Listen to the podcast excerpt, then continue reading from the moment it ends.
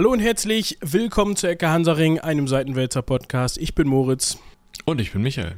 Und wir machen heute mal wieder eine kleine Exkursion. Und zwar so richtig, so wirklich, also so, so halb. Das ist schon wieder wunderbar, wenn man erst Also sagt, wir haben eine gemacht. ja, wir heißt in dem, in dem Fall du, aber So halb, ja. es macht ja Also, nichts. also ich war da, also ja. Ja. Aber worum es gehen soll, darum kümmern wir uns gleich. Haben wir E-Mails oder sowas? Ich bin da gar nicht informiert. das ist natürlich wieder typisch. Äh, du könntest zuerst einmal schauen ähm, auf die Seite seitenwälzer.de Schrägstrich Ecke minus Hansaring minus 2, 4, 8 minus Robin minus Hood und dort dir den Kommentar anschauen. Denn der liebe Christoph hat uns aus Lübeck, ja, also weit im Norden, geschrieben und uns natürlich völlig zu Recht mit der Nase auf unsere Versäumnisse aufmerksam gedrückt.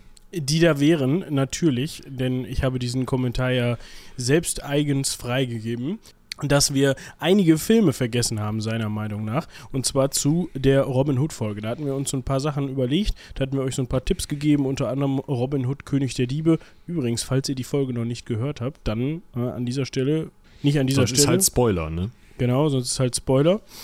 Und zwar möchte er noch darauf hinweisen, dass es ja noch den Klassiker Robin Hood, König der Vagabunden aus dem Jahr 1938 gibt. Und zwar mit dem sagenhaften Errol Flynn. Ja, Und, schön. ja, also den, ne, klar. Also der Mensch, keine Ahnung. Asche auf irgendwie- unser, wie Ja. auch immer. Und dann gibt es ja noch diese BBC-Serie, die hatte ich auch nicht mehr auf dem Schirm. Robin of Sherwood. Die soll tatsächlich gar nicht so schlecht sein. Ja, da muss ich mich tatsächlich total auf äh, Christophs Expertise verlassen, habe ich nämlich noch nicht gesehen. Ja. Was ich allerdings gesehen habe, ist der Hofnarr mit dem Elch, mit dem Kelch und dem Pokal mit dem Portal. Das ist witzig. Also das ist wirklich, gesehen. der ist unterhaltsam. Das kann man wirklich mal tun und ähm, ja. Also vielen, vielen Dank für deine Aufmerksammachungen. Ich würde sagen, damit ist die Liste jetzt wahrscheinlich immer noch nicht erschöpfend behandelt. Ihr könnt sie einfach gerne unter der Podcast-Folge auf seitenwälzer.de mit der Kommentarfunktion erweitern. Ja, irgendwann bringen wir dann so eine Excel-Tabelle zum Download raus oder so. Ja, vielen Und, Dank an äh, dich, genau. Christoph, dass du uns einen Kommentar geschrieben hast. Das machen ja die wenigsten. Meistens sind es ja dann Mails. Ich finde das ganz witzig, wenn es Kommentare sind. Auf Falls jeden Fall. ihr auch unter den Folgen auf Seitenwälzer Kommentare hinterlassen wollt, dann wundert euch Geht ja auf nicht. seitenwälzer.de. Genau, dann wundert euch aber nicht, wenn die, die da noch nicht direkt erscheinen, weil die müssen erst von uns freigegeben werden. Da muss einer einmal eben kurz Klick machen, weil das hat einfach den Grund, dass uns da niemand spammt. So, dann die Seite irg irgendwelche bösen Bots oder sowas die Seite zu spammen, weil das will ja keiner. Ja, das hatten wir halt, ähm, ne, man kennt das ja als ähm, einflussreiches, großes, hatte ich einflussreich schon, Online-Magazin, wird man halt ähm, zugeschissen. Genau. Ich hoffe, ihr Also habt die Ironie-Tropfen gehört, aber ja, Es ist halt wirklich unglaublich. Wir können uns da ja gerade mal kurz drüber beschweren, was die einem da alles andrehen wollen. Ja, wenn es nur Viagra wäre. Klickzahlen im Kommentar auf deiner Seite, also wenn ich darauf reagiere. Ähm, ja, Menschen, Erbschaften, es ist alles dabei. Ja. Und natürlich auch danke für das Lob in deinem Kommentar. Oh, natürlich. Ja, das, Also jetzt- gar, das genau. hatten wir noch gar nicht erwähnt. Äh, Vielen, vielen Dank dafür. Falls ihr uns, falls ihr keine Lust habt, uns einen Kommentar zu schreiben, könnt ihr uns natürlich gerne auch eine E-Mail an rumlabern.seitenwälzer.de schreiben mit allem immer. Möglichen. Ja, also, solange ihr jetzt nicht ausfallen und beleidigt wer beleidigend werdet. Obwohl, wenn das sehr kreativ ist, dann verlesen wir vielleicht auch das. Ja, also ich bin da nicht so, ne? Also es ist jetzt nicht so, dass ich jetzt jeden Rotz vorlesen muss, aber wenn es kreativ ist, dann mache ich doch schon Ja. viel. Wenn das so, so richtig schön gehaltvoll beleidigt, ja, dann Mhm. so gehoben. Wie ein Gentleman oder eine, äh, eine Lady. Lady. Ja. Jetzt hört man mich hier mein Getränk eingießen. Mach doch mal, erzähl doch mal was, dann kann ich mich so la lange la la la und la. Äh, mir das Glas voll gießen. Ach so, du wolltest, dass ich jetzt irgendwas, also auch Ja. mit Tiefsinn, Charme, Witz, nicht? Okay. Äh, ach, du hast dich einfach gemutet jetzt, um das Glas zu Ende einzugießen. Das ist natürlich auch eine Möglichkeit. Ja. Und du hast es nicht hinbekommen, das galant zu überspielen, aber macht ja gar nichts. Ich würde sagen, wir können jetzt an dieser Stelle mal direkt in die Folge rein hüpfen. Be bevor, be bevor, genau. Das ist jetzt Bin ich komplett raus. Ist egal. Habt ihr gar nicht gehört. Was ich sagen wollte, bevor ich mir erst hinterher überlegt habe, wie ich den Satz denn dann galant bilde, ist, dass wir jetzt ja uns heute, wenn ich richtig gerechnet habe, in der 249 befinden. Ja, ich habe auch Angst. Und das heißt, nächste Woche kommt die 250. Hm, das ist richtig. Und in der 250, also in den, den 50ern und den 100ern, machen wir ja immer irgendeinen Krams. Und das haben wir auch dieses Mal vor. Da könnt ihr euch hoffentlich darauf freuen. Also wir haben uns ziemlich dummes Zeug überlegt. Wenn das für ein Hugo ist, tut es uns ein bisschen leid, aber wir werden Spaß gehabt haben. Dann wird vielleicht nächste Woche einfach die 251 kommen und irgendwann danach dann die 250 oder so. Das wissen wir noch nicht ganz genau. Aber das wird schon, denke ich. Ach, sicher. Oh, sollen wir einen Termin finden? In der Folge. sicher. Nee. Wir Hm. finden einen Termin für eine der besondersten Städte Europas, würde ich sagen. Ja, das kommt hin. Doch. Also ich könnte mir vorstellen, so die gehört schon zu den Top 5 Ja. und hat, Ja, also, ja. hat was, was relativ einzigartig ist in dem Sinne. Und das ist kein Fernsehturm. Das ist richtig. Und zwar wollen wir uns die Stadt angucken, in der du zu Jahresbeginn eine kleine Zeit verbracht hast, um nicht zu sagen, du hättest dort Urlaub gemacht. Ja, ich weiß nicht, ob man, also, vielleicht kannst du mir da mal eine Meinung geben. Also, Städteurlaub, finde ich, ist immer auch äh, anstrengend. Ja, weil man so, man ist dann da, in dem Aber Fall man dann, muss ja auch was schaffen. genau, in dem Fall dann in der Lagune. Mhm. Und man hat dann so diesen Drang, weil man weiß ja jetzt, man, man ist jetzt ja hier und man ist ja bald nicht mehr hier und man will ja dann im besten Fall alles sehen. Und man will dann ja eigentlich keine Minute verstreichen lassen, in der man unnütz irgendwo Müßiggang gehabt hätte, gefrönt Genau. hätte. Und dann hetzt man von einem Punkt zum anderen und denkt sich, boah, schön, wo geht's weiter? Ja, genau. Und dann, dann stehst du da und dann ist halt Teil der Lebens- oder der, der, der zumindest Tourismuskultur dort. Ich weiß nicht, inwieweit, also. Ich weiß manchmal nicht, wenn in so einem Reiseführer oder in so einem Reisevideo oder in so einer Reisezeitschrift oder so drin steht, ähm, fahren Sie nach, wir haben den Namen immer noch nicht gesagt, ne? nee, aber Okay. Fahren Sie wohin?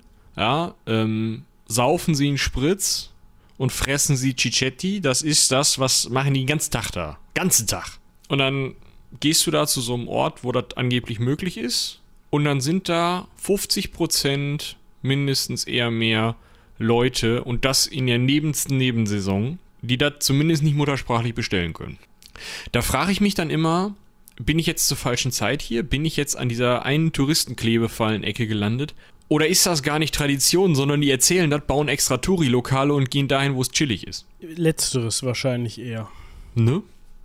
Also, vielleicht ist ja jemand von euch, und jetzt können wir es an der Stelle auch einfach mal sagen, von euch gebürtiger oder gebürtige Venedige, Venedigerin. Venezianerin. Ich wollte gerade sagen, irgendwas Da funktioniert hast du dir da direkt nicht. mal einen Knoten in die Zunge getan, ne? Ich wollte grad, also das fühlt sich nicht richtig an. Venezianerin oder Venezianer, das ist, das ist viel cooler und viel besser.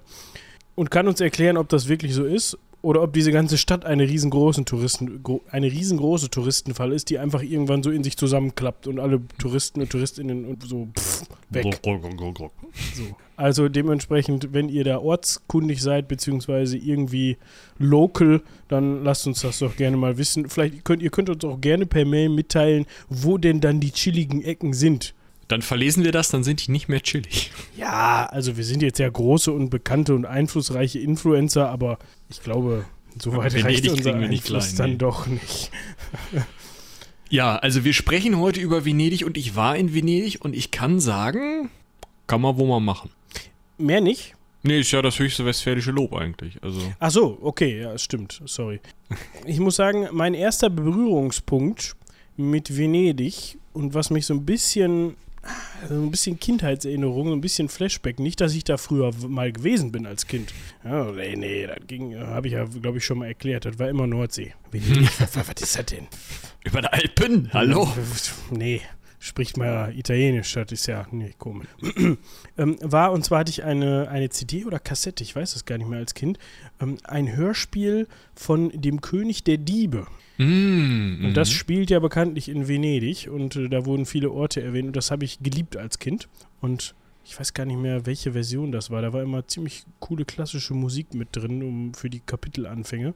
Das war so, das ist das Erste, woran ich immer denke, wenn ich Venedig, weil ja, so Kindheitserinnerungen damit verknüpft sind. Und ja, also du hast jetzt gerade gesagt, kann man mal machen. Ihr wart jetzt aber in der Nebensaison da. Ihr wart jetzt ja im Winter da. Ja, wobei ich da tatsächlich, äh, also ich würde sogar so weit gehen, es dringend zu empfehlen, nicht in der Hauptsaison dahin zu fahren, weil in der Hauptsaison ist es einfach scheiße voll und also du hast dann gefühlt nicht so viel davon, weil wir jetzt halt wirklich den Vorteil hatten, wir konnten da einfach rumschlendern, wir konnten auch über den Haupt Platz, den Markusplatz, einfach mal so drüber latschen so. Wir konnten mit dem Wassertaxi fahren, ohne dass wir irgendwie gequetscht standen. Die Gondellehrer haben sich gelangweilt. Wenn wir Gondel hätten fahren wollen, hätten wir da mitfahren können so. Du kamst in jede Kirche ohne groß anstehen rein, außer den Markusdom. Da musstest du halt mal ein Viertelstündchen anstehen. Das war voll okay. Also du musst dir halt nicht für den Markusdom zum Beispiel, über den können wir gleich echt nochmal reden, einfach eine zwei Stunden Zeit nehmen zum Anstehen und dann wirst du da von so einer Menschenmasse in einer Viertelstunde durchgeschoben. Also, das hat schon wirklich was, da in der Nebensaison hinzufahren. Klar, es kann sein, dass du halt Regen hast und äh, Hochwasser, Aqua Alta, wenn ich mich recht entsinne. Aqua Alto, ich kriege den Fall nicht. Aber äh, Hochwasser halt, dann steht halt der gesamte Markusplatz einfach mal knietief unter Wasser. Dann kann man sich die Gummistiefel anziehen oder ist der dann komplett gesperrt? Nee, da kannst du die Gummistiefel anziehen und da rumlatschen. Das ist kein Problem. Da sind auch so Stege drüber, aber dann wird es halt auch selbst in der Neben Nebensaison irgendwie drängig. Und das ist natürlich nicht so angenehm, bei strömenden Regen durch Venedig zu laufen, weil Venedig, wissen die wenigsten, hat keine richtige Kanalisation oder keine, zumindest keine Abwasserregulierung für äh, Regenwasser. Die haben einfach Ritzen in den Steinen. Darunter kommt dann halt relativ bald entweder der in Anführungsstrichen normale Boden der Laguneninseln oder das Wasser halt, also das Meer. Das heißt, wenn es zu viel regnet, dann drückt das eh durch diese Rinnsteine hoch. Und wenn du da, also da könntest du keine vernünftige Abwasserleitung irgendwie drunter herlegen. Das wird nicht funktionieren. Dementsprechend, also wie gesagt, für Regenwasser, für Schmutzwasser haben die eine Abwasserleitung aber die funktioniert eben anders. Ne? Also es ist nicht so, dass hier in Deutschland ist es ja ganz oft so, dass, oder es ist so, dass das in die gleiche Abwasserecke fließt, so und in die gleiche Kanalisation fließt. Außer bei so Regenrückhaltebecken und bestimmten Dingen, ja. Aber dort ist es halt eben so, dass man das, was ins Klo kommt, das kommt in eine Kläranlage, ganz normal, so wie sich das gehört. Und Regenwasser läuft halt einfach in eine Straße ab. Und dahin, wo es abläuft, da ist halt Meerwasser. So, oder wo, in, also das ist ja immer so die Sache. Hm? Venedig an sich ist ja eigentlich gar nicht so groß. Ja, ja. Wo seid ihr untergekommen? Wart ihr im historischen Stadtkern oder seid ihr dann rübergefahren quasi um, täglich, um euch das anzugucken? Nee, wir waren tatsächlich, das war sehr angenehm, auf diesem Halbinselteil, der, wo der Markusplatz auch drauf ist. Also Rialto heißt der. Das war schon schweinecool. So, also es war so, wenn man sich dieses Luftbild oder mal so ein Luftbild reinzieht, ich kann euch das ja mal verlinken. Der Markusplatz, das ist ja der, wo auch der Dogenpalast ist und.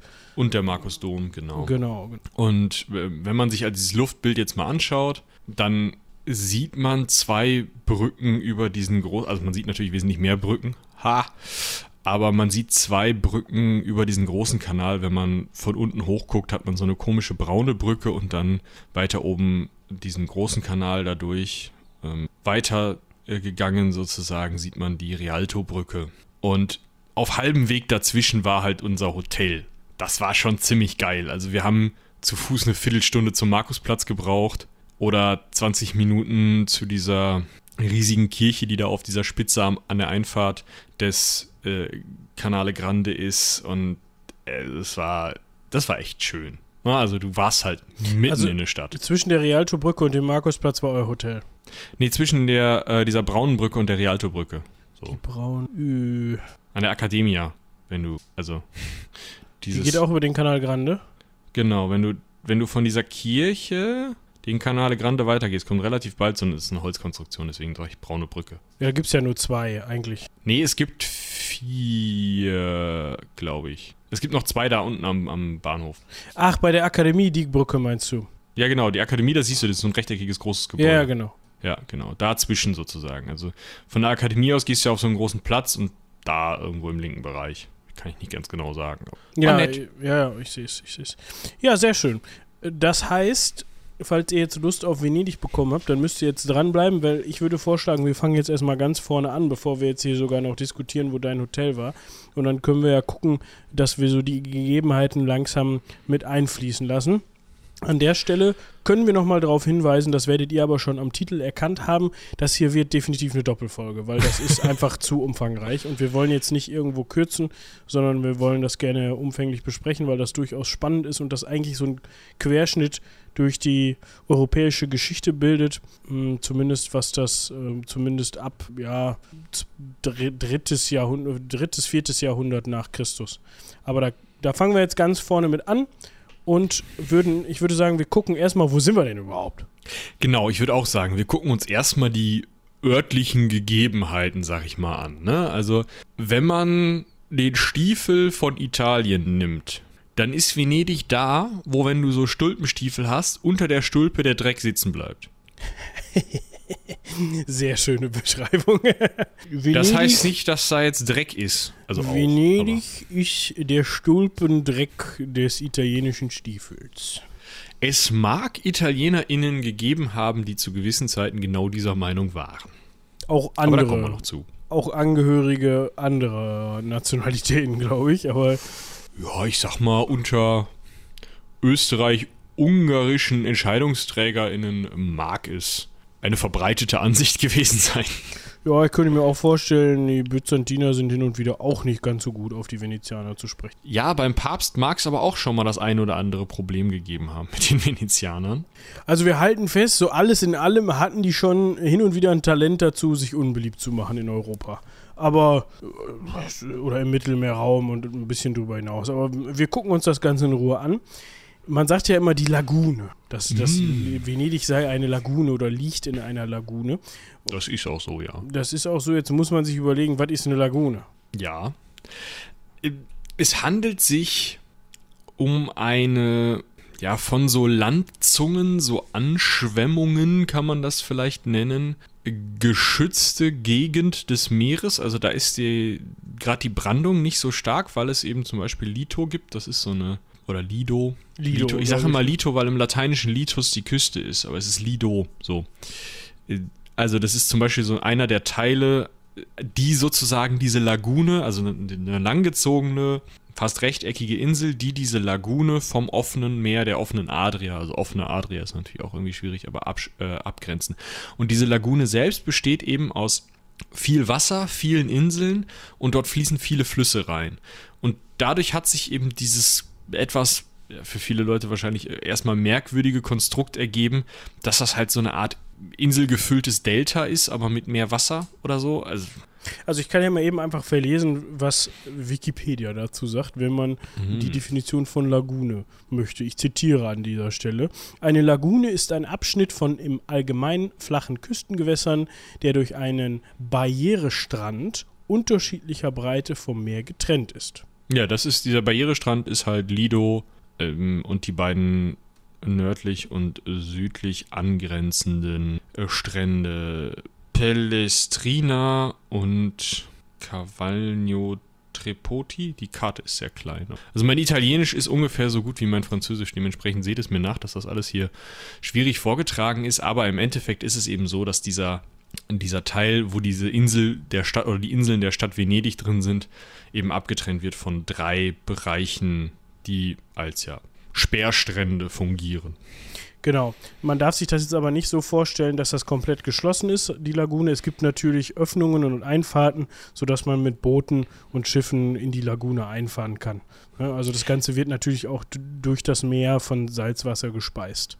Was ganz interessant ist, ist, dass das mittlerweile es ein Projekt namens Mose gibt, schönes Akronym, bei dem es darum geht, mit so Fluttoren diese Lagune tatsächlich vor der Flut abzusperren. Das waren können wir vielleicht in der, in der zweiten Hälfte am Ende nochmal drüber reden. Das war ein riesen Korruptionsskandal und ein, ein, ist ein Riesenbohai, dieses Ding gebaut zu haben. Und jetzt ist es wahrscheinlich schon zu niedrig für das, was der Klimawandel mit der Lagune machen wird.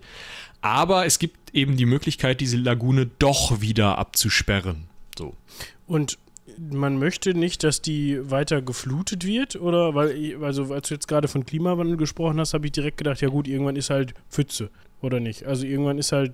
Äh ja, genau. Also zum einen ist natürlich Meeresspiegelanstieg genau. ziemlich scheiße, wenn man sich überlegt, dass der Markusplatz im Mittel vielleicht 15 Zentimeter unter dem Meeresspiegel, äh, über dem Meeresspiegel liegt. Ja. Also, wenn da halt Hochwasser ist, dann, äh, so, dann hast du halt nasse Füße, das ist normal. Genau. Und wenn das eben, wenn wir halt einen halben Meter Meeresspiegelanstieg haben, dann hast du halt immer nasse Füße. Das ist das eine Problem. Das andere Problem ist aber, dass durch den Klimawandel diese Sturmfluten und ähm, Hochwässer in der Adria häufiger und stärker werden. Und höher. Und all diese Dinge machen ja, die machen halt die Bausubstanz von gerade von Venedig natürlich tierisch kaputt. Wenn du eine, Insel hast, die nicht vollständig bebaut ist, wo vielleicht auch nicht gerade mit Pfählen ins Wasser dann noch sozusagen rausgebaut wurde, sondern wo einfach nur vielleicht in der Mitte der Insel auf so einem Hügelchen eine kleine Kirche steht, dann ist das alles nicht so wild. Dann wird die Insel ein bisschen kleiner und die Kirche hat mal nasse Füße. Aber in Venedig ist es eben so, dass dieser Markusdom, diese einfach unfassbar krasse, goldschimmernde, mit Gold zugeschmissene Kirche, kann man vielleicht sagen, die irgendwann Ende des 9., 8., 9. Jahrhunderts, äh, natürlich hier wieder das genaue Datum raussuchen, selbstverständlich, kann sich ja nur um Tage handeln, bis ich da fertig bin, die 829 äh, zum ersten, also erbaut wurde. 829, 1200 Jahre alt das Teil. Wenn das Ding dauerhaft nasse Füße kriegt, das ist dann nicht mehr so witzig. Das wäre sehr schade, muss man ja. wirklich sagen.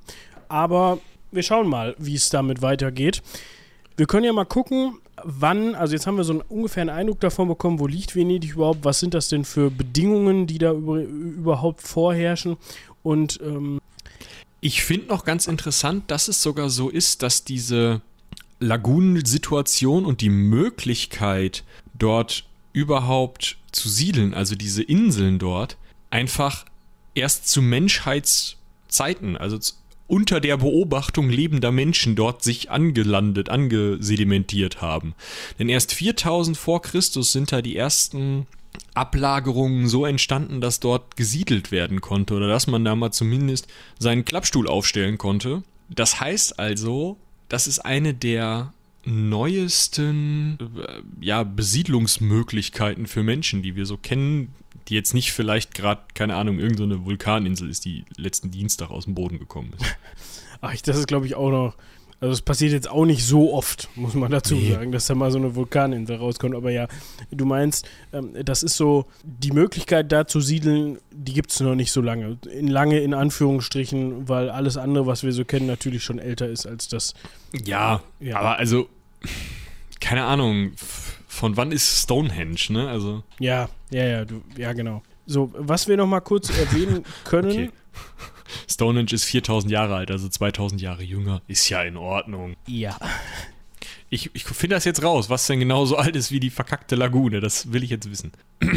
Venedig heute, darauf wollte ich hinaus, hat ca. 260.000 EinwohnerInnen, Stand Dezember 2019. Um das nochmal in Relation zu setzen, gucke ich ja immer gerne, was unser schönes Münster für, für Einwohnerzahlen hat. Münster hat sogar 317.000 EinwohnerInnen. Ne? Also um das mal in Relation zu setzen. Und Münster und Venedig sind, glaube ich, ja, vom Bekanntheitsgrad ein bisschen unterschiedlich. Es könnte auch damit, zu, könnte damit zu tun haben, dass Münster jetzt nicht unbedingt in einer Lagune liegt und zu Teilen auf dem Wasser. Man darf sich das aber so nicht so vorstellen, dass in Venedig, also zu Venedig gehört natürlich nicht nur der historische Stadtkern, der sich tatsächlich auf dem Wasser befindet, sondern zu Venedig gehören natürlich auch noch die an der Lagune angrenzenden Teile Venedigs. Ne? Also genau. der Großraum Venedig hat eben diese 260.000 Einwohner und der Großteil der Leute lebt auch natürlich nicht auf dieser Wasserkonstruktion, über die wir auch gleich nochmal sprechen. Ja, der Großteil hast du schon recht, aber es sind immer noch 52.996 EinwohnerInnen, die auf dieser Wasserkonstruktion im historischen Zentrum, also wirklich in dem, was man vielleicht auch mal, auch mal aus einem Bond-Film oder so kennt, äh, in Venedig wohnen. Also es ist schon sportlich.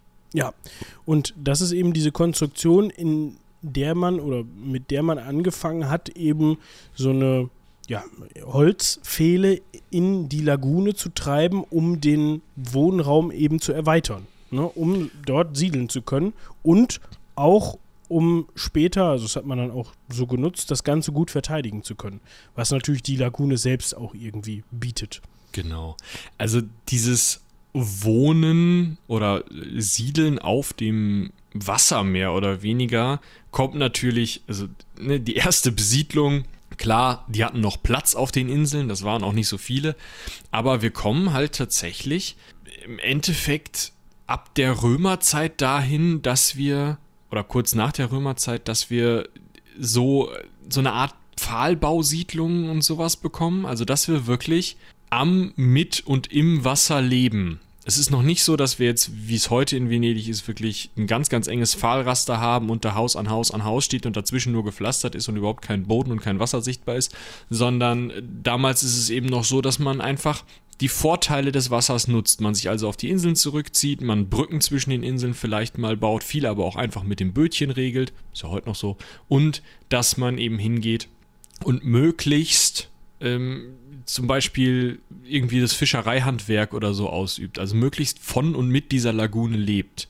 Und dadurch ist es im römischen Zeitraum noch so, dass Venedig ja mehr so ein Fischerdorf ist, ne? Kann man ja. vielleicht sagen. Also erstmal muss man dazu sagen, es gibt immer so ein so ein historisches Gründungsdatum beziehungsweise eine historische Gründungszeit, wo man sagt, okay, da zu der Zeit, zu dem Zeitpunkt, da, das ist, das ist der also das legendäre Gründungsdatum ist der 25. März 421 nach Christus und man sagt immer so, ja, das ist so ein Punkt, an dem Venedig, wie es ist, gegründet worden ist. Aber wie Michi gerade schon sagte, man konnte dann auch später nachweisen, dass das eher, ja, ein eine Legende ist, dass es auch schon viel früher dort Ansiedlungen gegeben hat und immer auch Menschen gegeben hat, die dort gewohnt haben und wie Michi gerade sagte, von der Lagune gelebt haben. Ja, aber was wir eben ab ja, ungefähr 400 kann man vielleicht sagen haben, dazu könnt ihr nochmal unsere alten Römerfolgen rund um Romulus Augustulus hören, ist eben, dass in Italien immer wieder Gruppen von germanischen äh, ja, Herzügen, kann man vielleicht sagen, oder auch tatsächlich ganzen äh, Bevölkerungsgruppen, die da mit äh, Kind und Kegel einziehen, sich durch Italien marodieren. Und dieses Marodieren am Ende des römischen, des weströmischen Reiches zumindest, führt dazu, dass sich immer mehr römische Bevölkerung in Richtung Osten orientiert, also in Richtung äh, späteres byzantinisches Reich aber auch erstmal ja nur bis Ravenna. Ravenna war ja lange auch wieder eine römische Kaiserstadt. Venedig und Ravenna sind nicht besonders weit auseinander und viele Flüchtlinge sehen dann, gerade auch später als Ravenna dann angegriffen werden kann, sehen viele Flüchtlinge Venedig einfach als den Punkt, die Möglichkeit, wo sie halbwegs sicher sind, eben wegen der gerade beschriebenen, oh, wir bauen mal auf Stelzen, wir wohnen mal in der Lagune auf irgendwelchen Inselchen und sowas Situation, da kommt dann im Zweifel so ein großes Heer, ob es jetzt Westgoten, Hunnen oder Langobarden sind, so einfach nicht hin. Genau. Und das ist das, worauf man eben auch diese mystische Gründung dann zurückführt, ums Jahr 421 herum. Äh, tatsächlich soll aber vorher noch was extrem Wichtiges für Venedig passiert sein.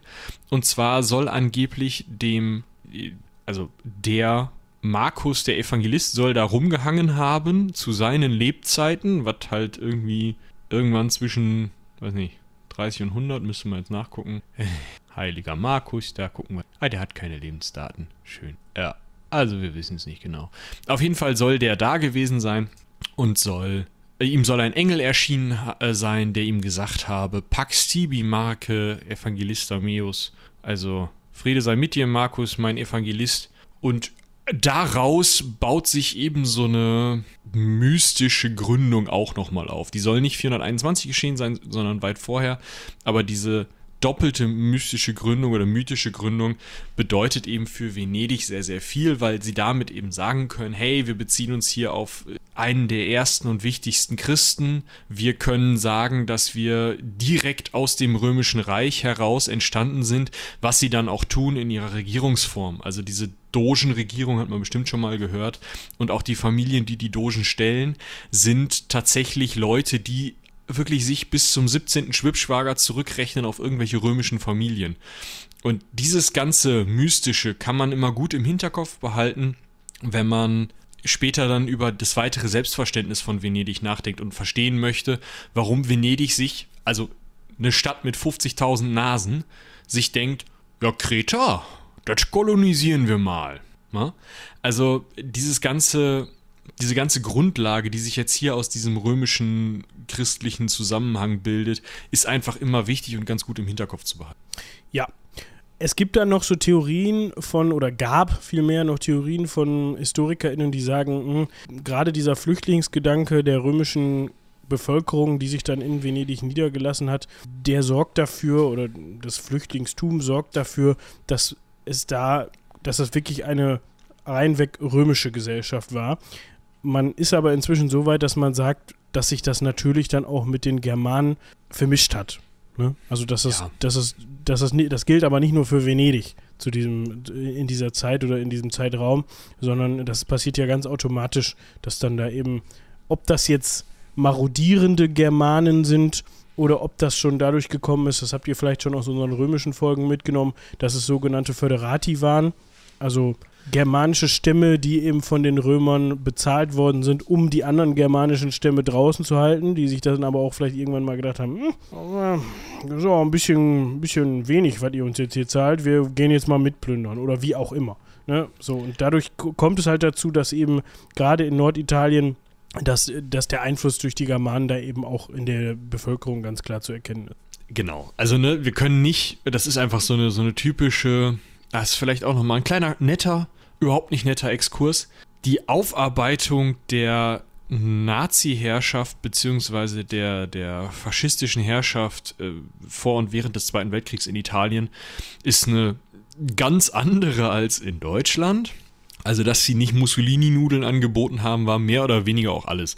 Es gab Museen, in denen noch irgendwie drin stand, also in dem größten Museum am Markusplatz zum Beispiel steht noch drin mit so einer Gedenktafel, dass total geil ist, dass der Mussolini dafür gelöhnt hat, dass da irgendwie neuer Boden reingekommen ist und so. Dann muss man einfach wirklich mal drüber nachdenken, was das für ein Geschichtsverständnis ist. Aber aus solchem Gedankengut und solcher nicht aufgearbeiteter, hm, ja, solchen, solchen Rückständen kann man das vielleicht nennen, oder Rückständigkeiten, entwickelt sich dann eben auch dieses, puh, wir sind hier die neuen großen Römer, wir haben uns nur aus Römern entwickelt, wir haben mit den Germanen nichts zu tun. Und aus so einer Ecke oder so einem Gedankengut mag eben auch dieses, oh, Venedig, das war, nee, die hatten Wasser dazwischen, da kamen keine Germanen hin, die können nicht schwimmen. Ja, so, also da eine Vermischung von Bevölkerungen einfach mal als unmöglich anzusehen, ist halt einfach nicht richtig. Ist einfach Schwachsinn. Ja.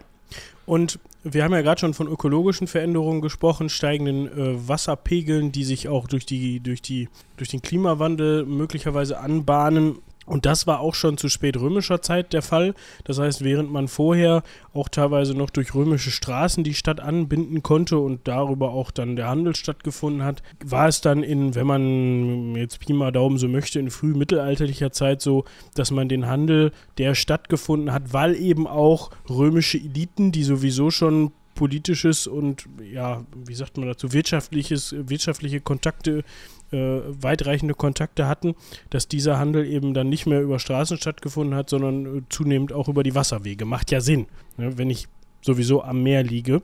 Sowas wie, da kommen wir gleich noch drauf zu sprechen, Konstantinopel ist ja jetzt ja auch nicht so weit weg. Ist ja durchaus zu erreichen von da. Genau, und wir haben natürlich auch einfach die ganze Adria, ne? Man muss sich halt äh, überlegen, dass von Italien aus mal eben über die Adria zu hopfen, auch für die Römer, also für die historischen Römer, gar nicht so schwierig war. Dementsprechend war Dalmatien bis ins 6. Jahrhundert hinein eigentlich immer noch ein sehr, sehr attraktiver, gut strukturierter, mehr oder weniger römischer Bereich und ähm, Byzanz hat das auch immer mal wieder noch zurückerobert, wieder unter seiner Kontrolle gehabt, dann kamen wieder irgendwelche auswärtigen Stämme das war auch schon ein Handelsbereich, mit dem man rechnen musste. Also Venedig hat nicht nur die italienische Küste runter, sondern eben auch die ähm, dalmatische bzw. ja, östliche Adriaküste runter ziemlich viel Handel getrieben. Da ist einfach massiv viel möglich. Dann kommt irgendwann Griechenland, die griechischen Inseln, die Ägäis, dann ist da Konstantinopel. Man kommt nach Süden hin, nach Ägypten. Also ja, da ist einfach richtig viel Musik drin, wenn man einmal für sich entdeckt, dass man Schiffchen fahren kann. Genau.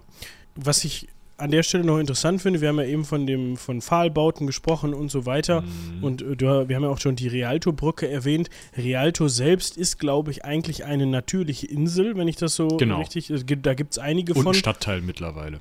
Genau. Nur, dass die inzwischen halt einfach nicht mehr zu sehen sind, oder? Also, dass die teils nur. Also, es ist so, wenn du dir jetzt äh, auf Google Maps, sage ich mal, das, den historischen Stadtkern anguckst, also ähm, da, wo, wo wir gerade die ganze Zeit drüber gesprochen haben, dann kann man noch erahnen, wo das gewesen sein könnte. Aber das ist natürlich durch die, durch die äh, Pfähle oder die Aufbauten so weit erweitert worden, dass das alles zusammenhängt inzwischen. Genau, also du siehst noch, du siehst noch Kanäle, wo teilweise Inseln zu Ende sind, plus das, was die Pfahlbauten drüber hinausragen, Manchmal. Manchmal sind aber auch einfach zwei Inseln verbunden worden über diese Pfahlbauweise und so. Das kann man nicht so ganz pauschal sagen, aber im Endeffekt, wenn du in der Stadt rumläufst, checkst du nicht, ob das Inseln sind oder Pfahlbau. Das, also da musst du wirklich irgendwie Tauchermaske auf und dadurch die Kanäle und das will ich keinem raten. Und selbst dann ist es wahrscheinlich schwierig. Genau. Äh, was haben wir dann? Also Venedig, Venedig so vor sich hin von, sagen wir mal, 421, um Ihnen das nochmal zu glauben, Ihr mythisches Gründungsdatum, bis so ins 6. Jahrhundert rein, 535, die gro grobe Kante äh, bis in die 15, 560er äh, rein. Dann kommen tatsächlich nochmal die Byzantiner. Also dann ist es so, dass Justinian, über den haben wir glaube ich auch schon gesprochen, ankommt und sagt so, wir bauen jetzt erstmal schön das große alte römische Reich wieder auf. Und im Zuge dessen äh, verliert Venedig diesen Status, den es vorher hatte, als na, nicht so richtig eigenständig, ständige, aber irgendwie so, ja, so rumpröddelnde, sich zwar als römisch sehende, aber nicht mit römischem Militär versehene, irgendwie Gemeinschaft von verschiedenen Menschen, die da auf den Inseln leben. Das ist noch nicht so, dass da irgendwer sitzt und sagt, so, ich bin jetzt hier der Doge von Venedig, sondern das sind halt Leute, die einen wohnen halt auf, auf Rialto, die anderen wohnen auf Lido und die dritten wohnen halt auf dem Festland so. Und die gehören alle irgendwie, die haben wirtschaftlich miteinander zu tun, aber die organisieren ihr Gemeinwesen auf eigene Art und Weise. Und jetzt kommt also Justinian, schmeißt die Ostgoten aus Italien, zumindest in Teilen, und bringt im Zuge dessen die Lagune, die wir heute also den Bereich um Venedig kennen, oder Venedig, venezianische Lagune kennen, unter oströmisch-byzantinische Herrschaft.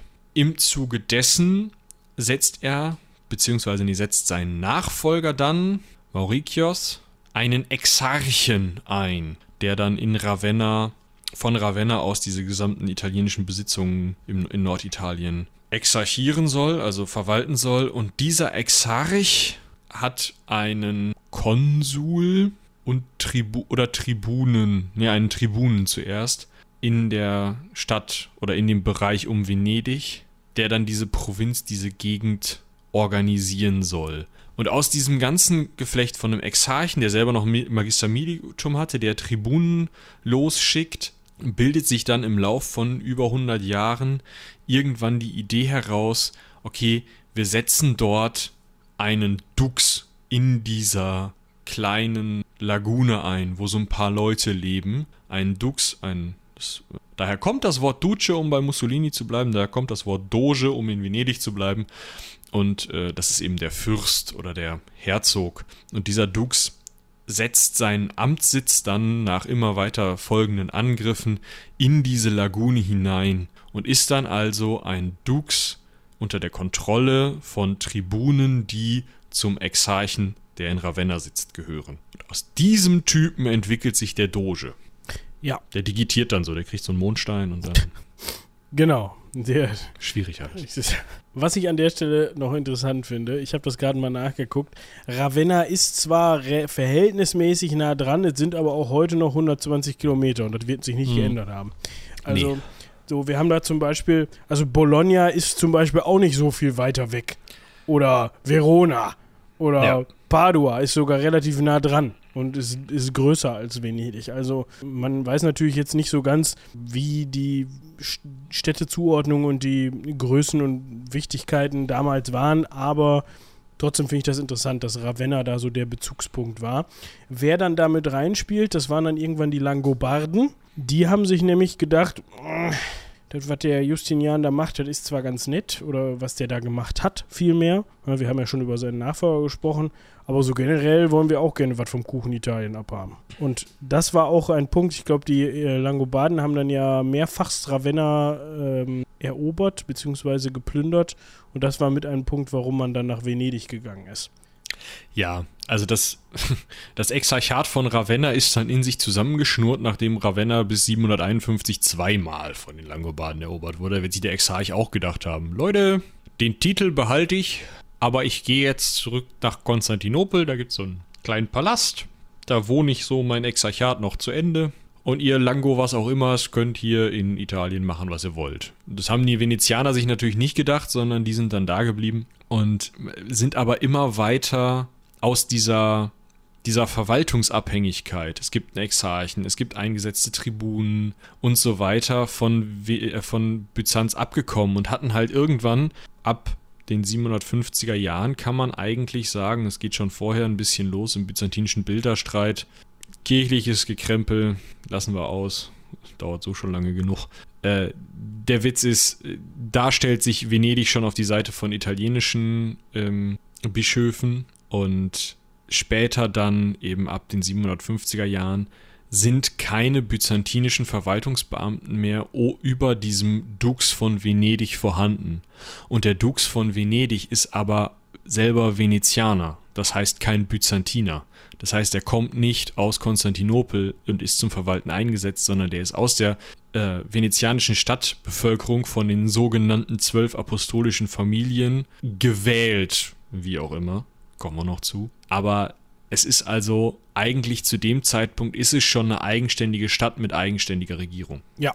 Was man dazu noch erwähnen kann, während der Wahl des ersten Dogen, haben wir ja gerade schon drüber gesprochen, werden auch zum ersten Mal oder im Zusammenhang damit werden auch zum ersten Mal die sogenannten zwölf apostolischen Familien genannt. Ne? Die müssen wir jetzt nicht alle vorlesen. Das sind halt so sehr wichtige Familien, die dann auch im späteren Verlauf immer wieder vorkommen. Das vermischt sich dann auch mal und da kommen auch noch andere zu und es fallen welche weg. Aber mir sagt jetzt zum Beispiel der Name Dandolo nur was. Ich weiß nicht, ob das mit die bekannteste von diesen Familien ist, aber da wo hatte ich im Hinterkopf, dass da einige Dogen aus dieser Familie gestellt worden sind. Ja, also später ich glaube, alle diese Familien müssten man Dogen oder ja, man Dogen gestellt haben. Mir sagt jetzt nach dem Venedig-Besuch die Familie Morosini nochmal was, weil das ein sehr wichtiger Doge war, der tatsächlich auch einige Seekriege ganz gut gewonnen hat. Aber wir werden einige Namen immer mal wieder hören. Das wird eben, ja, werden diese Familien sein. Ihr müsst euch jetzt aber nicht zwölf Familien merken, weil das nichts bringt. Genau. So.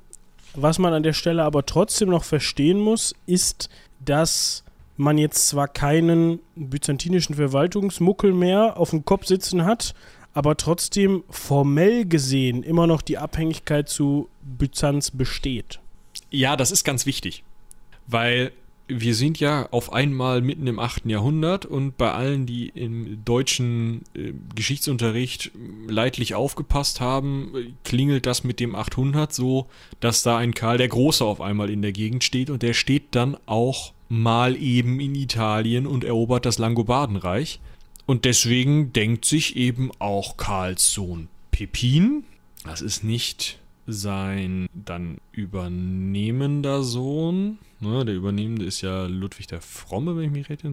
Ich muss an dieser Stelle leider sagen, das habe ich nicht mehr im Kopf. Ah. Das habe ich in eine Folge gequatscht, damit ich mir das immer wieder anhören kann.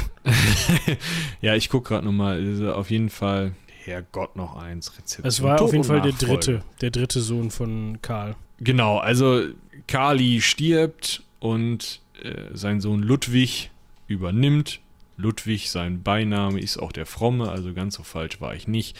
Und Pippin ist ein weiterer Sohn von Karl, der insgesamt dritte, der hieß vorher auch mal Karlmann, ist alles nicht so wichtig. Der ist ja. auf jeden Fall als König von Italien unterwegs und sagt zwischen 803 und 810, Leute, ist ja schön, diesen ganzen Stiefel zu haben, aber da oben Venedig, das ist doch mittlerweile einer der wichtigsten Handelspunkte ins Byzantinische Reich, einfach auch wegen Zoll, ne? Weil man steht ja noch unter der Mütze von Byzanz, kann also mit den byzantinischen Handelsregeln was ganz anderes anfangen, als es vielleicht kernitalienische Händler können. Und äh, dementsprechend möchte Pippin die doch recht zu dem Zeitpunkt schon relativ wohlhabende Stadt Venedig, die auch mit schön viel altem Adel und schön viel Wissen um Verwaltung und Handel irgendwie angefüllt ist. Die möchte er doch gerne haben, scheitert aber bei diesen Eroberungsversuchen.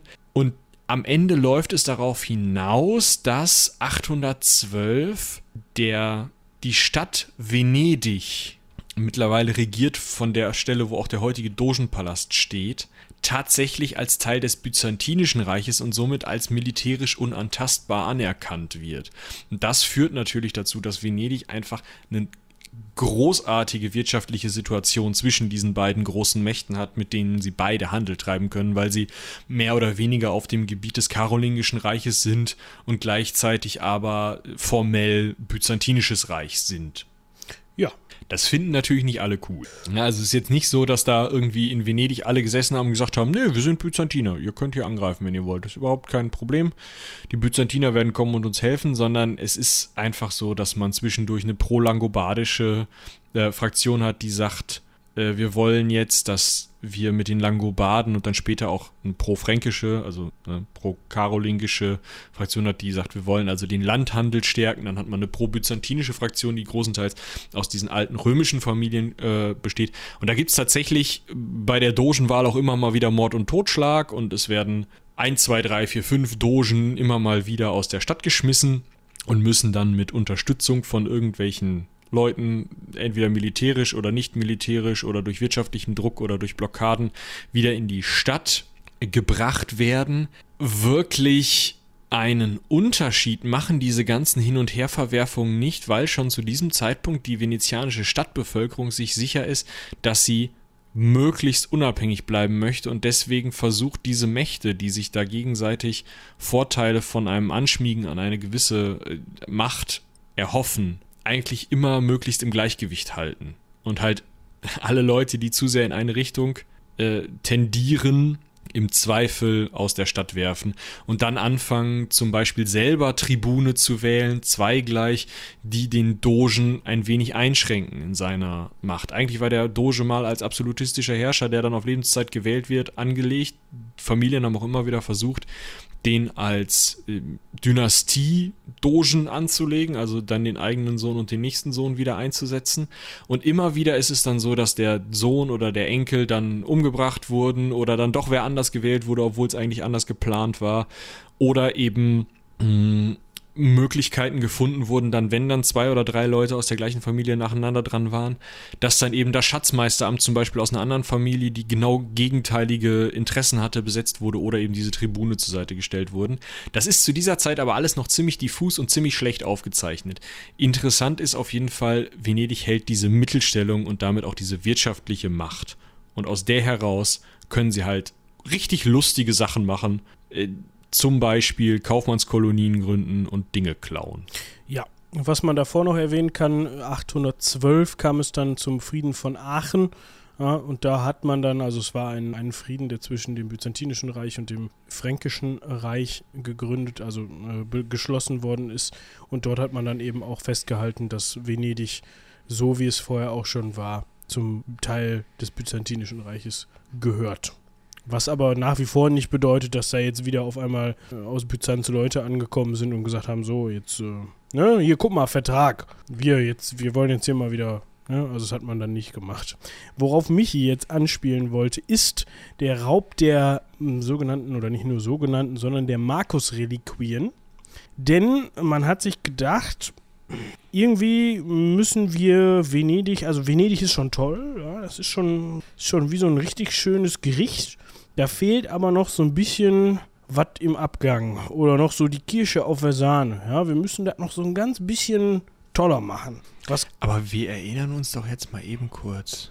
Pax Tibi-Marke, Evangelista Meus. Ja, genau. Da kann man doch was machen. Oder vielleicht hat man auch erst da zu dem Zeitpunkt sich überlegt, dass die Ne? Nein. Nein. da ist irgend so ein venezianischer Kaufmann in Alexandria in eine Kirche gegangen, hat sich den Markus unter den Arm geklemmt und hat sich gedacht, Scheiße, wie war nochmal der Wahlspruch? genau. Ah. komm, so, so kurz mit dem Finger, wie war das? Ah, so, ja, komm. So, also, Die Markus-Reliquien befanden sich ursprünglich in Alexandria. Dort gab es eine venezianische Kaufmannskolonie.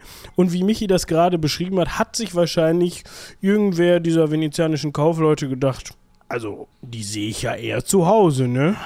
Komm, die nehmen wir doch mal mit.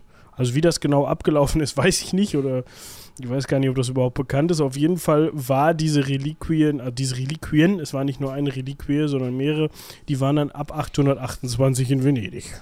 Soviel ich weiß, liegen die da heute noch rum. Ja. Ähm, also in Venedig selber, wenn man da so rumläuft, dann sieht man sehr, sehr, sehr, sehr oft diesen geflügelten Löwen, der das Symbol von Markus ist, der auch auf der venezianischen Flagge ist, der dann so ein Buch unter der Tatze hat, auf dem ihm dieses Pax Tibi Marke Evangelista Mea steht. Äh, Meus. Ha, Evangelista Meus. Äh, steht, was der Wahlspruch ist, der halt echt nichts damit zu tun hat. Äh, also Wahlsprüche werden ja sonst auch häufiger mal auf so Kriegsbanner gedruckt. Das heißt dann irgendwie Feder und Schwert oder irgendein so Turd. Da heißt es halt Friede sei mit dir. Bonk. Aber. So ähm, schön. Ja, ist total nett. Dieser Löwe ist halt allgegenwärtig, wirklich, es ist unglaublich. Das ähm, hängt an, dass du den nicht auf jedem Kaffeeunterteller hast, ist wirklich alles. Äh, ist auch schick in großen Teilen, aber eben nicht immer. Und manchmal an manchen Stellen, gerade an den ganz alten Gebäuden, gerade auch am Markusdom, ist es so, dass man dann mal auf einer Säule, mal in einem Mosaik oder so, auch noch so einen Typen in einer Rüstung sieht, der einen Drachen tötet.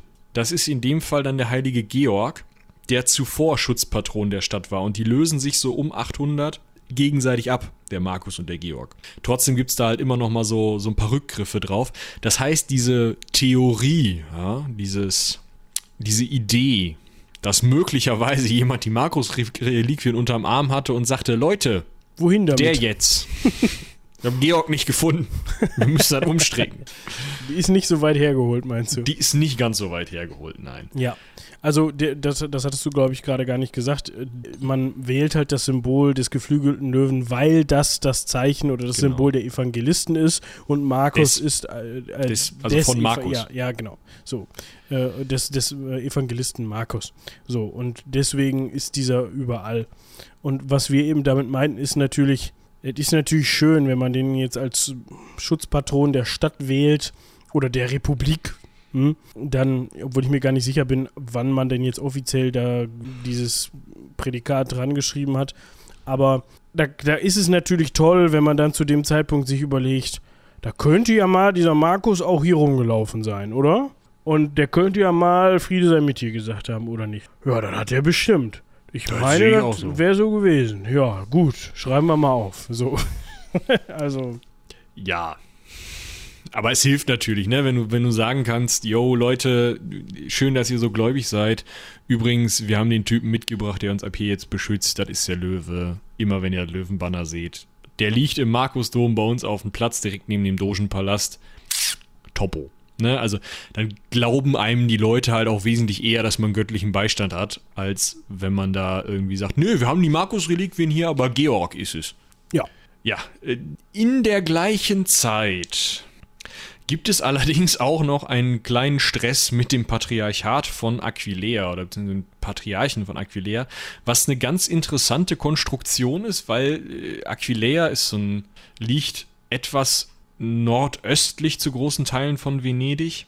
Und äh, also die Stadt Aquileia liegt auch nordöstlich von Venedig, aber das Patriarchat eben auch. Und es war auch so ein Bindeglied zwischen äh, Oströmischem Reich, Ostkirche und, und Westkirche und Kaiser. Und es ist halt nicht, nicht nur ein Bindeglied, sondern auch immer mal wieder ein Problem gewesen, weil es dann immer mal wieder theologische Streitigkeiten gab, wodurch aus einem Bischof von Aquileia oder vielleicht einem Erzbischof von Aquileia irgendwann ein Patriarch von Aquileia wurde, der eben für sich beansprucht hat, Chef einer eigenen Kirche zu sein. Gleichzeitig hat er aber äh, Anspruch auf die venezianischen Bistümer und die Pfründe der venezianischen Bistümer.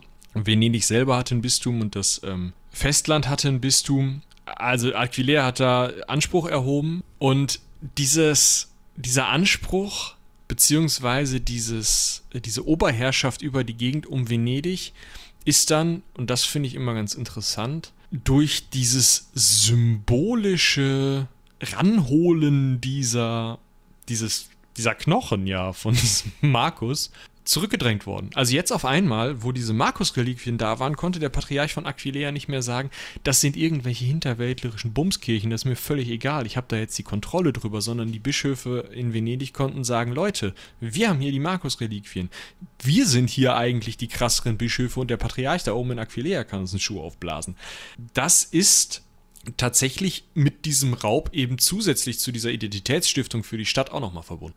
Ja, was dem Ganzen dann so ein bisschen in die Parade fährt, ist, dass sich aus heiterem Himmel man sich aus, äh, ja, also die, man sich denkt in Konstantinopel, hm, wir könnten doch eigentlich mal wieder gucken, was da in Venedig los ist. Und so kommt es, dass der 829 amtierende Doge Johannes, Johannes Partiziaco, denkt, ah, ich pack mal meine sieben Sachen, die Byzantiner kommen, ich, ich geh mal, ich hau mal ab. Und der muss tatsächlich ins Exil und flieht zum fränkischen Kaiser Lothar.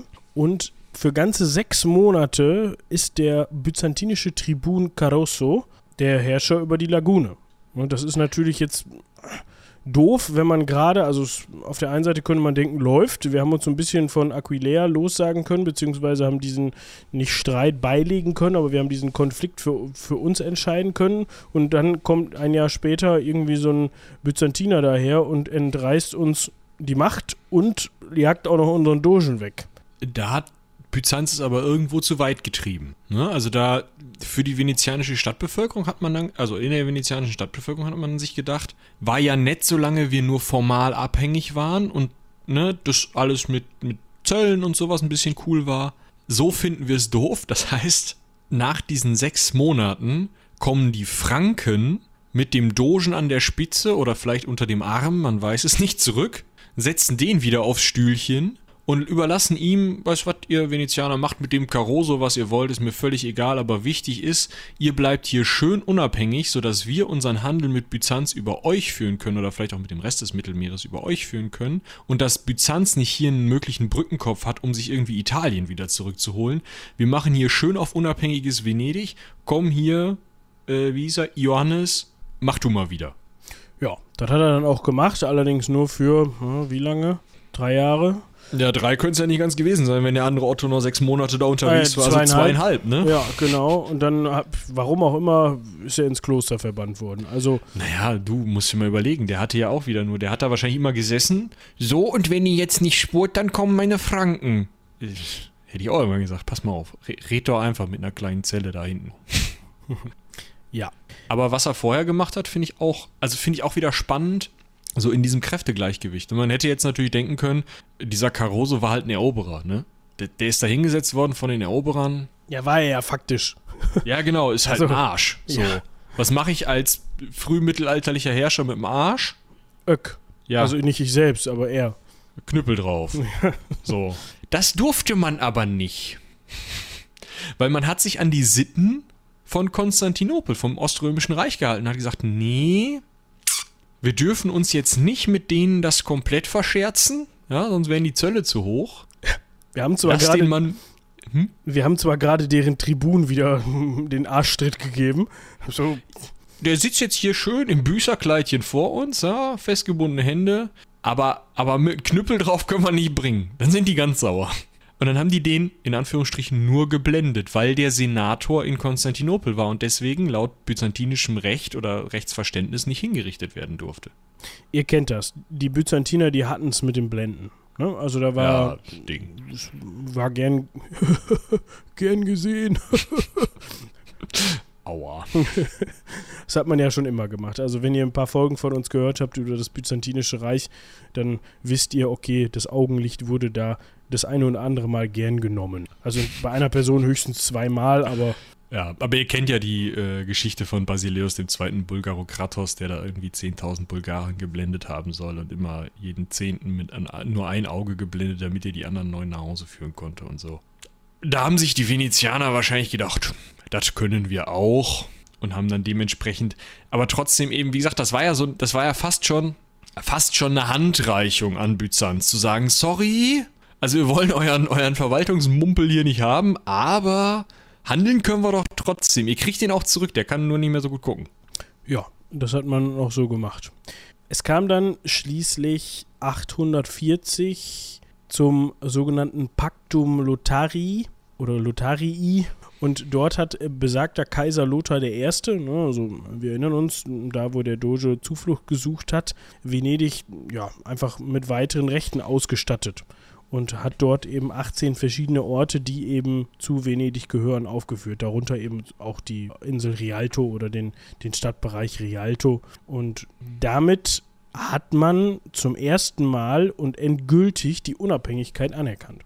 Und man hat zum ersten Mal und auch auf eine Art endgültig den Bereich Venezia definiert. Also das, was Kern Venedig ist, was dann 60 Jahre später unter Tribunus Memus, das ein Doge war, sehr schwierig, Tribunus mit Vornamen, äh, diese Stadt oder diese Bereiche, die dort vorher definiert wurden, hat man in ein gemeinsames Verteidigungssystem zusammengezogen, dort Türme, Wälle und äh, Schiffsketten gebaut, um eben diesen gesamten Stadtbereich, der vorher eben ausdefiniert worden war, oder es ist zu dem Zeitpunkt noch eine Ansammlung von Dörfern, die zu dem Zeitpunkt ausdefiniert worden waren, zusammenzufassen und auch gemeinschaftlich zu verteidigen. Und damit haben wir im Endeffekt das, was man vielleicht eher als eine Art Gründung Venedigs um 900 sehen könnte. Ja, ja, wenn, wenn man so möchte. Ja, auf eine andere Art, klar. Ja, genau. In den folgenden Jahren und Jahrzehnten kann man sagen, dass Venedig eigentlich sein, seine Unabhängigkeit genutzt hat, hat, um seine Machtposition innerhalb Europas und auch im Mittelmeerraum oder Bereich weiter auszubauen. Das heißt, da war vor allem dann interessant, dass man sich, dass, dass man sich gegen die zusehends stärker werdenden Mächte aus dem Osten, also slawische Völker, Un Ungarn, Sarazenen etc. zur Wehr gesetzt hat, die immer, immer mehr geplündert haben. Und so war es zum Beispiel 827, 828 so, dass Venedig auf Verlangen Kaiser Lothars eine Flotte gegen die Sarazenen geschickt hat und äh, da geholfen hat, die Eroberung Siziliens zu verhindern. Und man hat sich zum Beispiel auch gegen Piratenflotten durchgesetzt oder gegen die gekämpft und so weiter und so fort. Und auch das Vordringen der Ungarn um 900 konnte nicht verhindern, dass Venedig immer mächtiger wurde. Man wurde dann zwischendurch auch nochmal exkommuniziert. Das war so, eine, so ein kleines Hups, denn man hat 854 und 946 die Stadt oder das Dorf, ich weiß gar nicht, es ist nicht besonders groß, Comacchio oder Comacchio, ich würde Comacchio das Comacchio mhm. aussprechen, aber ich bin auch des Italienischen nicht mächtig. Das ist ein Ort an der Mündung des Flusses Po. Die Flunder im Wappen. Ah, okay. Und das Problem also die, ja, die hat man erobert und zerstört. Das Problem an der Sache ist, die gehörte leider dem Kirchenstaat, also dem Papst. da kann man schon mal aus der Kirche fliegen. Denn die gab, die hatte man äh, bei der sogenannten pipinischen Schenkung zugesprochen bekommen. Also die pipinische Schenkung ist ja, oder pipinische Schenkung, also wir reden natürlich hier von dem Sohn Pipin. von Karl dem Großen. Und die ist, also das, das, das weltlich-politische Herrschaftsgebiet des Kirchenstaates ist eben aus dieser Schenkung hervorgegangen und dazu gehörte eben auch ähm, Comacchio. Das ist dann doof, wenn man dann als Venedig da hingeht und sagt, so, wir hauen das jetzt mal kaputt und das gleich zweimal, dann könnte der Papst im Zweifel mal sauer werden, wie Michi gerade so sagte, und einmal exkommunizieren. Ja. ja. aber es ist halt, also dann fliegst du halt aus der päpstlichen Kirche raus, dann rufst du wieder in Byzanz an und sagst, ne, der Papst ist doof. Und dann helfen die dir wieder ein bisschen, dann lagern wieder auf einmal byzantinische Schiffe vor Venedig oder ankern vor Venedig und äh, unterstützen vielleicht auch mal dann geht sozusagen wieder zurück, dann stellt man sich mit dem nächsten Papst, die machen ja auch häufiger mal Öck, äh, stellt man sich wieder gut und sagt, ja, hm, wir machen jetzt mal hier einen schönen neuen Vertrag, du hast doch gerade einen von den Beringars gekrönt zum König, wollen wir nicht mal irgendwie gucken, dass wir da wieder so ein bisschen Handel treiben können? Dann sagt der Papst, ja gut, okay, komm. Dann fliegst du wieder aus der Kirche, musst du wieder zu den Byzantinern rennen und so. Aber das ist genau das, also, oder es geht eigentlich damit weiter, was wir gerade schon hatten. Man hält sich so zwischen diesen Großmächten. Das finde ich eigentlich ganz spannend und das funktioniert ja auch, ja, bis eigentlich Otto I, ne? Jein. Also was man dadurch dabei nicht vernachlässigen darf, ist, dass es natürlich innerhalb Venedigs immer sehr viele innenpolitische Machtspielchen gibt, weil die großen Familien natürlich alle einen Vertreter, also ihren eigenen Vertreter auf dem Thron des Dogen oder im Dogenpalast sitzen haben wollen. Und Otto I ist eigentlich eher so ein Fan davon, sich da nicht so ganz einzumischen, sondern Otto I war eher so drauf, dass er gesagt hat, oh, pass mal auf, ich bin jetzt hier Kaiser 962 ist Otto der Erste oder Otto der große Kaiser zum Kaiser gekrönt worden. Und was er gemacht hat, ist im Grunde, dass der, dass der Doge ihm Tribut zu leisten hatte und dafür im Gegenzug eben Zugriff auf, Kir auf die Kirchengüter in seinem Gebiet bekommen hat. Schwieriger Satz. Also, das ist schwierig. Also, das haben wir, glaube ich, bei, zu Ottos Zeiten schon mal besprochen. Was er, das hat er nämlich nicht nur in Venedig so gemacht, sondern das hat er häufiger so gemacht. Weil der Kaiser ist ja, äh, jetzt muss ich, jetzt muss ich selber überlegen, der hat ja auch in dem Fall dann eigentlich die. Bis Heinrich, bis zum Gang nach Canossa hat der Investiturrechte. Genau, das heißt, der hat, der hat die Zugriffsrechte auf die Kirchengüter. So, da, oder den, den, ja, den, nicht den Oberbefehl, aber er gilt auch, gilt er offiziell auch als weltlich, als äh, geistlicher Herrscher? Nee, das ist einfach ja, als nur. Als Schützer der Christenheit, aber ja. da sind sich Papst und Kaiser halt auch nie einig. Trotzdem hat der Papst nicht die faktische Möglichkeit, Otto daran zu hindern, zu sagen, hier, ihr Venezianer, ihr leistet mir Tribut, die Tribute werden gelöhnt aus dem Geld, was ihr aus den Klöstern und den bischöflichen Gütern auf eurem Gebiet rauspressen könnt, weil ihr von denen Abgaben halt. Das funktioniert noch ganz gut und stellt eigentlich sogar noch mal eine Annäherung zwischen den Ottonen und Venedig dar. Ja, also so kann man, so rum kann man das natürlich auch formulieren, aber im Grunde, ne, man kann das auch so als Tauschhandel bezeichnen, ja. dass man sagt, okay, ihr zahlt mir was, dafür könnt ihr aber, habt ihr eben die Verfügungsgewalt oder den Zugriff auf die Kirchengüter in eurem Gebiet und dürft dementsprechend da die, die Abgaben und auf die Geldmittel, die die erwirtschaften, zugreifen. Ihr könnt, also ne, man kann auch einfach sagen, ihr wirtschaftet das mal für mich ein und schickt mir das dann. Man kann genau. aber auch sagen, ihr gebt mir was, dafür könnt ihr euch das da aber wiederholen. Das ist gehops wie gesprungen. Also, ja. es ist, wie rum man das jetzt formuliert, ist egal. Und ja. Ja. Aber es ist halt, es ist halt ein Zeichen dafür, dass Venedig eigentlich in dieses Feudalsystem einge eingegliedert wird. Ne? Vorher war es ja so, Venedig war irgendwie Teil des Byzantinischen Reiches, irgendwie Bündnispartner von Byzanz und jetzt auf einmal ist Venedig Otto dem ersten tributpflichtig. Da passt was nicht. Das ist irgendwie nicht so cool und das geht damit einher, dass auch noch die Familie Can Candiano, ähm, deren Dogen scheinbar alle Pedro geheißen haben oder Pietro, so pro-ottonisch sind, dass sie nicht nur diese, diesen Deal gut finden, sondern auch so diese ottonische Herrschaftsform mit diesem Erbrecht. Und die würden den Dogen, des Dogen Amt ganz gerne erblich machen und als Lehen vom Kaiser empfangen und dann eben erblich über die Stadt herrschen. Und nachdem Otto I. gestorben ist, haben die das immer weiter forciert. Und Otto II. kommt dann und sagt: So, wir hauen jetzt hier mal richtig zwischen. Wir sagen jetzt so, Venedig wird jetzt einfach ein Lehen von mir, ist mir jetzt völlig egal, da wird gar nicht drüber diskutiert, sondern wir kennen uns gut, wir, äh, die äh, Candianos sind pro-ottonisch, die finden uns gut, den setze ich da jetzt ein und dann ist gut. Das funktioniert in Venedig im Zweifel nicht. Das ist nicht ja? so gern gesehen. Ja, also das ist eine der, einer der Versuche in Venedig, wo dann versucht wurde, vom Dogen aus, von oben aus irgendwie längerfristig Macht an sich zu reißen. Und da haben die Venezianer ein Mittel gegen. Ja, also im Grunde ist das das mit dem, was man vorher mit dem, mit dem byzantinischen Tribun nicht machen wollte, mit dem Knüppel. Das hat man inzwischen gelernt und macht das dann. Mit, mit ich wollte gerade sagen, mit Land und Leuten. Also das heißt dann mit den Besitzern und deren Palästen. Ja. Man ist natürlich äh, nicht böse, ne? Also, da ist no offense. Ja, man brennt halt den Dogenpalast nieder. Ist nichts Persönliches, meinst du? Genau, ne? Also Doge und Sohn werden niedergestochen, damit ist das Thema Dynastie erstmal durch.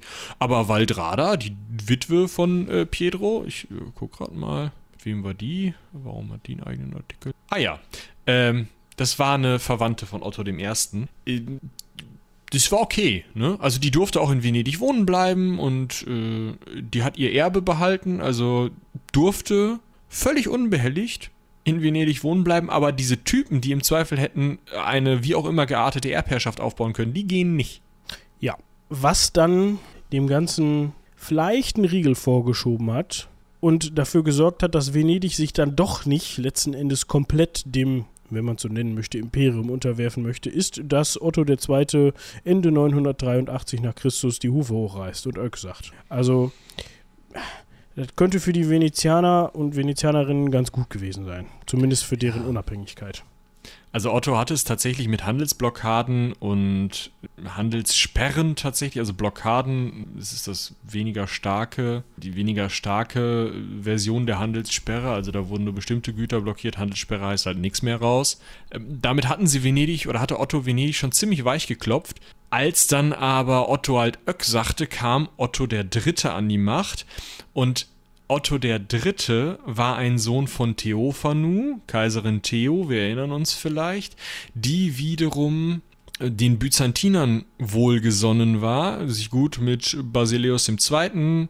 Ähm, verstanden hat, dem byzantinischen Kaiser. Ja, sie, sie, war ja quasi. Ja, sie war Byzantinerin. Ja. Ne, genau. Also damit also diese Politik einfach wieder völlig verschoben hat und auf einmal wieder Venedig als so Block zwischen den beiden großen Mächten, als vielleicht Vermittler, als vielleicht Handelszentrum zwischen diesen beiden Mächten auf einmal wieder ganz sympathisch fand. Und dementsprechend durften dann die pro-byzantinischen Familien äh, Orsole, Orse, Orseolo, Orseolo und Morosini ähm, die Dogenmacht ausüben. Weiterhin wurden nicht behandelsboykottet und haben dann also eine ein Wiederaufblühen beziehungsweise sogar eine noch stärkere Annäherung an Byzanz wieder durchgesetzt und damit sich also wieder mehr in Richtung Unabhängigkeit bewegt. Tatsächlich ist es da aber dann so, dass die Venezianer Fremde genannt werden von den Byzantinern in ihren Unterlagen. Das heißt, da ist schon mal klar, die Byzantiner sehen es auch nicht mehr so, dass Venedig eigentlich ein Stück Byzanz ist. Das wäre auch blöd gewesen, hätte man nämlich auf einmal zwischen Basileus II. und Otto II. Krieg führen müssen um Venedig und das wollte man dann auch nicht. Venedig selber führt aber auch Krieg und zwar genau in den Bereich, der im Moment ja zwischen den Machtblöcken liegt und deswegen nicht so richtig Polizei hat, wenn ich das richtig verstehe. Ja, das, das, ist, das ist richtig. Ja, also das ist im Endeffekt auch das, was denen dann in dem Moment in die Karten spielt. Genau, also wir haben in der Adria zwar auf der einen Seite Italien, auf der anderen Seite aber eben Dalmatien und dort sitzen Piraten. Und diese Piraten sind natürlich für das venezianische Handelstum tierisches Gift und deswegen gehen die da einfach, gehen die Venezianer eben gegen die Piraten vor und dann auch gegen Sarazenen, die byzantinische Stützpunkte auf verschiedenen Inseln und auch äh, auf dem italienischen Festland angreifen, um einfach möglichst eine Kette von venezianischen oder byzantinischen Stützpunkten zu haben, von denen man immer schiffsmäßig aus der Adria raus bis Konstantinopel fahren kann. Das halten die sich offen und das ist einer der wichtigsten oder eigentlich der die Lebensader Venedig, sich diesen Teil offen zu halten. Und deswegen unterhält Venedig auch immer so eine riesige Flotte.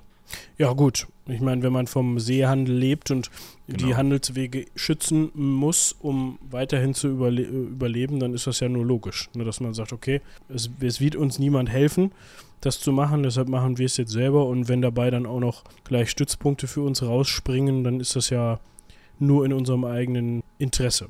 Genau. Ich glaube aber jetzt mit dem Jahr 1000 könnte man fast schon den Cut setzen, weil jetzt gleich kommen wir in den Bereich, wo wir erstmal erklären müssen, wie funktioniert denn die Politik Venedigs im Innern. Wir haben ja jetzt gerade schon mehrere Dogenwechsel auch mit dem Messer erlebt. Das fand die venezianische Bevölkerung nicht so geil und deswegen hat sie sich dann da was Neues überlegt. Und da braucht ihr einen frischen Kopf für, das kann ich euch jetzt schon mal sagen. Das ist durcheinander. Also, ich weiß nicht, ob die das immer so selber verstanden haben, was da vor sich geht. Aber wenn ich mir angucke, ey, wir haben halt den Dogen, der gewählt wird in einem Verfahren, in dem 30 Kugeln durch Los auf 9 Kugeln reduziert werden. Diese 9 Kugeln symbolisieren 9 Personen. Diese 9 Personen wählen 40 neue Kugeln. Diese 40 Kugeln werden durch Los auf 12 Personen reduziert. Diese 12 Personen wählen 25 Personen aus, die wiederum Kugeln haben. Diese Kugeln werden durch Los auf wieder neun äh, reduziert. Diese neun Personen, die von diesen Kugeln äh, symbolisiert wurden, wählen 45 Kugeln bzw. Personen aus. Diese 45 Personen werden durch Los auf 11 reduziert und diese 11 wählen 41. Diese 41 wählen dann den Dogen zumindest den, der möglicherweise Dogen wer Doge werden könnte, um dann noch vor die Volksversammlung zu treten und dort gebilligt zu werden. Danach kommen dann ein kleiner Rat, ein Senat, ein Kollegium, ein Rat der 40, ein Rat der 10, ein, äh, eine Gruppe von Prokuratoren, eine Dogenkanzlei, ähm, und ich habe irgendwo noch einen großen Rat zwischendurch gesehen. Mir raucht jetzt schon der Schädel und ich habe es nur vorgelesen. Ja, wollen wir das nächste Folge machen? Das machen wir schön in der nächsten Folge. Das ist nämlich, also, ich stelle mir das gerade wie in so einer PowerPoint-Präsentation vor, weißt du? So.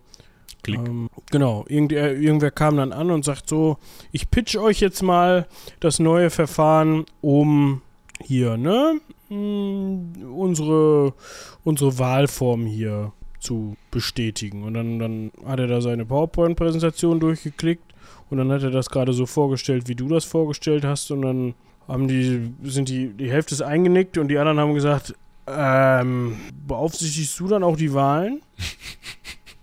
ja, ja, nee. ja, ja, ja, mach ich, mach ich. Okay. Nee, weißt, weißt du, wer das macht? Es gibt ein zufällig ausgewähltes Kind, was diese Kugeln zieht. Das ist immerhin witzig. ja, also, genau.